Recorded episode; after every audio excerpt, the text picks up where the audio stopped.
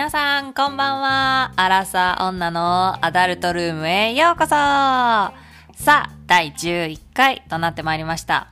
なんか入り方が全部一緒。さ、さって入っちゃうね。うん。はい。で、第11回となってまいりました。えっとですね、なんか最近はですね、初めて聞いてくれる人が多くなってきて、歓喜歓喜嬉しいでございます。なんか、エッチな回の方がやっぱり再生みたいなのが伸びるので、まあ、エッチな回もたくさんやっていきますので、来てくださいね。はい。さあ、早速第11回のテーマ、いっていきたいと思います。11回のテーマは、童貞しか勝たんイエーイはい、今回は少しエッチな回となっております。童貞しか勝たんということで、はい、若いふりしてね、勝たんとか言ってますけど、もうアラサーでございますが、もう早速ね、ちょっと聞きたいんですけれど、まあ、エッチするときって手慣れてる人と、全くこう、わからない人、どっちが好きですか？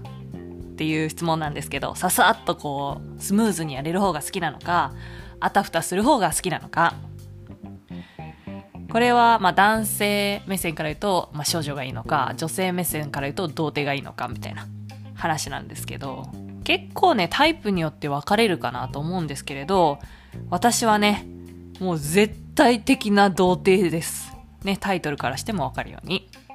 全く分かってない人の方がもう大好きです。さあ皆さんも考えてみてください。ちちちちちちちちちち。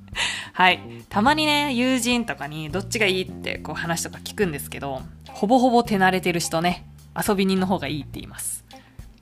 ね、なんで童貞いいのに良さが分かってないよってこう私もね、お酒飲みながら熱弁するんですけれど、まずね、その友人になんで手慣れてる人の方がいいいいのか聞いたら、まあ、意見はね、いくつかあって紹介するんですけど、まず一つ目は、自分が慣れてないから、スムーズにトントントンってこう言った方が、まあ、身を任せてね、やりやすいみたいな。確かに。二人とも慣れてなかったら、ちょっとね、なんかあたふたしすぎて、ね、冷めちゃいますよね。高校生じゃあるまいし。うん、わかる。で、二つ目は、手慣れてる方がかっこよく見える。確かにね。でもやりちんじゃん。ダメじゃんって。ね。思納得しちゃう反面。ダメですね。童貞好きはもうちょっと童貞がいいって言わないとダメですね。はい。で、私はね、童貞の良さを今日伝えるためにこれを撮ってますので、まあ、ぜひ私は何が好きなのか聞いていってほしいと思うんですが、まあ、シンプルに1、不慣れで可愛い。もうシンプルに燃えますよね、やっぱ、不慣れ。ねゴムつけるのがこう難しそうとか、ブラのホック外しにくそうとか、お姉さんがもう教えてあげようかってなっちゃう。うん。ゴムつけてあげようかってなっちゃう。かわいい。ねで、それでさ、それでさ、タメ語になっちゃった。それでさ、ゴムつけるときに、つけてあげる時とかに、こう、あたふたしてる向こうの表情みたいなのがもう可愛いよね。うーん、可愛すぎる。顔を見ながらつけちゃうな。お姉さん。キモいって。ね、顔を見ながらブラのホック外しちゃうな。それか、ブラのホック取るときに手ほどきで教えちゃうな。お姉さん、教えちゃうよ。うん。で、まあ、二つ目としては、自分色に染められる。これ本当に大きいと思う。本当にエロい。ね。ね。私とこう、するのが初めてじゃないですか、そもそも。セックスをするということが。ね。だから、何も知らないからこそ、私とのセックスがまず基準になりますよね。ね、基準になる。これが大事。まさにここから自分色に染められるわけじゃないですか。もう言う、これは言うんですけど、童貞は真っ白なキャンパス。表現がうまい。で、自分の色通りにね、染まってくれます。赤くすることも、青くすることもできます。ね、ぐっちゃぐちゃに教えたら黒くなることもあります。ねいいですよね。もしね、もうその人、その童貞の人と、もう関係が断ち切られたとしても、その人の中の基準は永遠に私。ですから、そう思うと、なんか一生涯私って思うと、エモい。ゾクゾクしちゃう。ね。だからやっぱ誰にも染められてないっていう表現もできるんですけど、それもこう、良くないですか？誰にも染められてないっていうのが、いいなって思っちゃう。うん。で、やっぱ童貞なんですけど、やっぱ頑張って腰振ってるっていうのが、もう好き。ね、頑張ってる感じ。初めての快楽に溺れていく感じ。わかります？もう、エロいですよね、それが、すでに。その姿を見見てるっていうのが、エロい。うん、私でも感じてくれてるんだなって思うと、もう、これまた、お姉さんもギュンギュンです。ギュンギュンですわ。童貞ギュンギュンですわ。ほんと。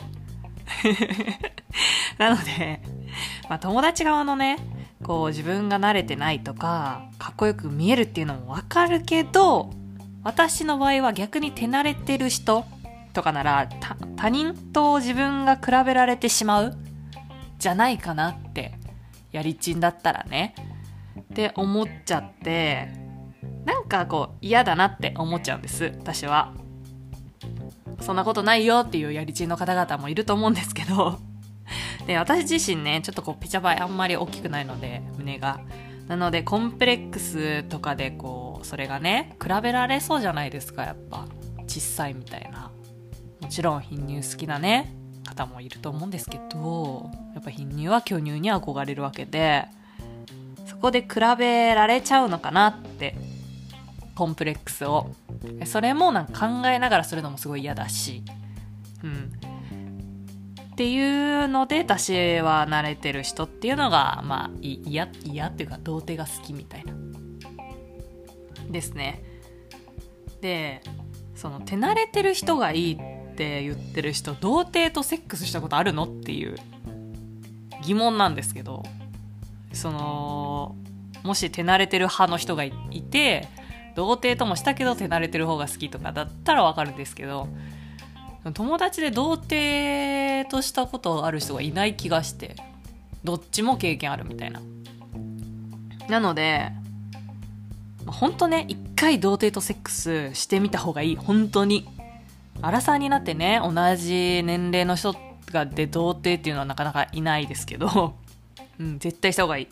特に特に特に特に特にお姉さん系の女性で可愛い系が好きとかいうタイプの人はマジでハマると思います。マジで。うん。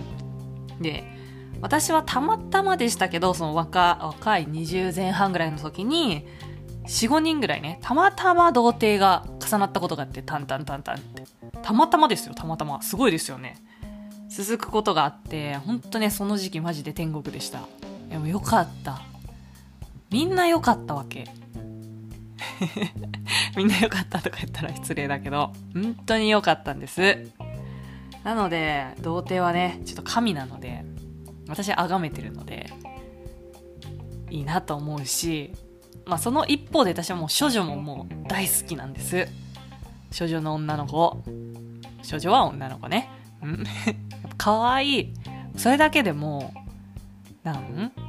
原石？みたいな感じでやりちみたいな発言ですけどやっぱり女の子っていうのも男の子っていうのも初めては好きです。